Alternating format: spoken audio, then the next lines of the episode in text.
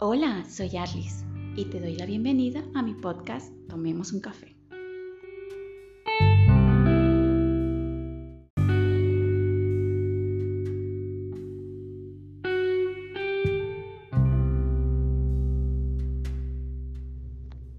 El conflicto armado en Colombia tiene cuerpo de mujer a través de sus ojos, manos, arrugas y los golpes que ya no se ven pero que todavía duelen, se refleja la angustia, el terror, la huida, la muerte y la violación. Inicio este podcast de hoy con la frase de Margarita Rosa Cadavid Rico, expresada en su artículo La mujer blanco del conflicto armado en Colombia, publicado en el 2014.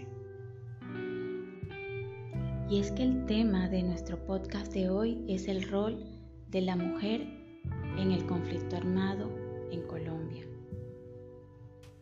En nuestro país aún se considera a la mujer como un ser inferior y de propiedad del hombre. Es decir, no es un ser independiente, sino es alguien que pertenece a otro y ese otro es dueño de sus pensamientos, sentimientos, emoción, comportamientos y libertad. Por esa razón, se convierte en motivo de arma de guerra. Y este conflicto armado que lleva más de 60 años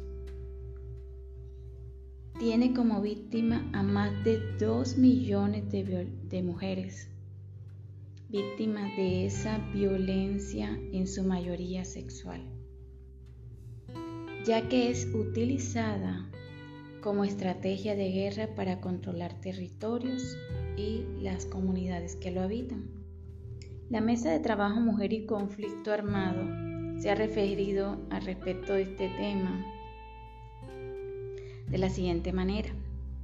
El honor de las mujeres está referido al de los hombres y por esta razón violar a una mujer en el contexto del conflicto armado se considera una acción contra el honor del enemigo, una forma de venganza.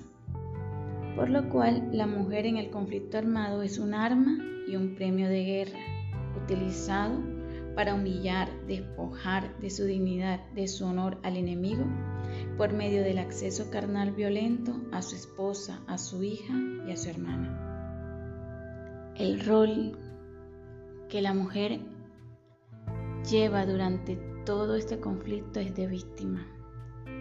Una víctima directa por la violencia ejercida a través de todo el maltrato físico, psicológico, de sometimiento que lleva durante todo este conflicto, sino también es una víctima indirecta porque es esposa, madre, hija de hombres que han sido desaparecidos, que han sido asesinados, que han sido eh,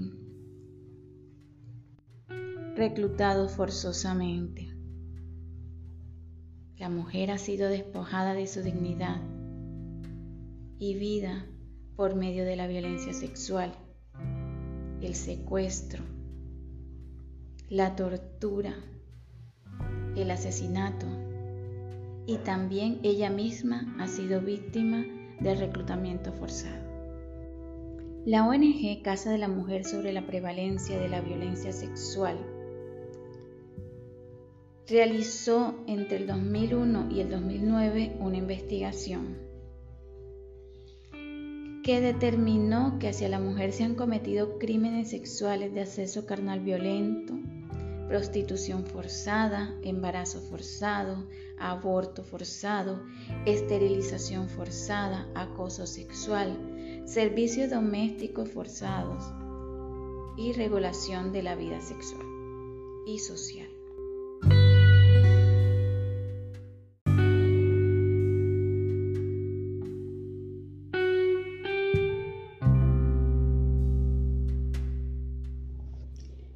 Violencia ejercida contra la mujer ha dejado una huella indeleble y ha producido efectos y consecuencias devastadoras sobre todo aquella violencia que es de tipo sexual, que junto a las consecuencias físicas, psicológicas, también vienen acompañadas de embarazos no deseados, de contagio de infecciones de transmisión sexual, de dolores crónicos, de discapacidad física, de abuso de drogas, alcohol y depresión.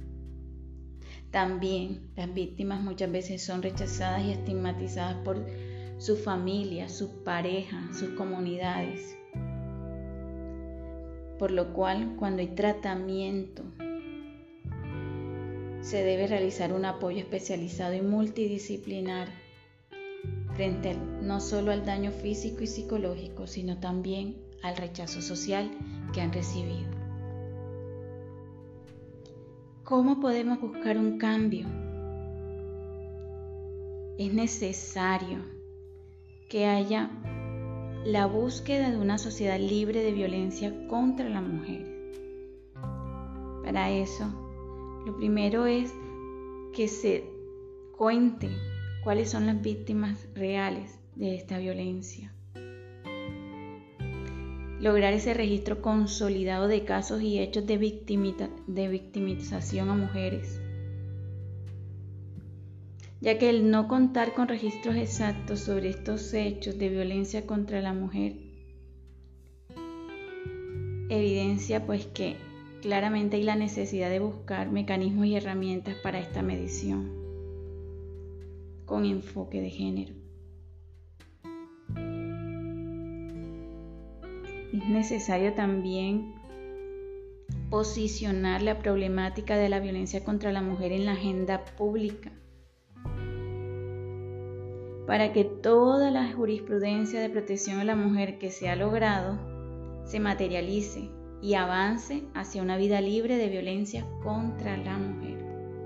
Debemos ser conscientes de la cultura machista que nos envuelve y que fomenta relaciones desiguales de poder entre hombre y mujer, generando eh, también opiniones erradas sobre el rol que debemos ejercer y cumplir en la sociedad. Por último, reivindicar el rol de la mujer como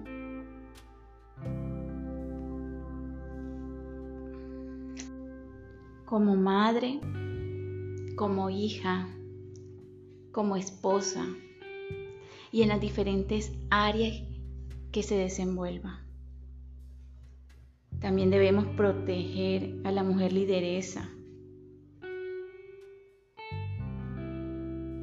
como defensora de los derechos humanos. Debemos ser conscientes y hacer un cambio en nuestra sociedad. Eso no va a ser un cambio que sea de la noche a la mañana, pero es un cambio que todos debemos hacerlo y entre todos podemos lograrlo. Muchísimas gracias. Feliz día.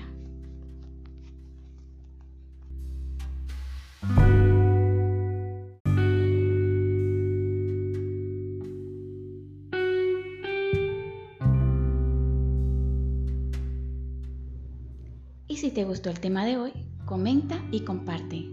Te espero el próximo sábado. Chao.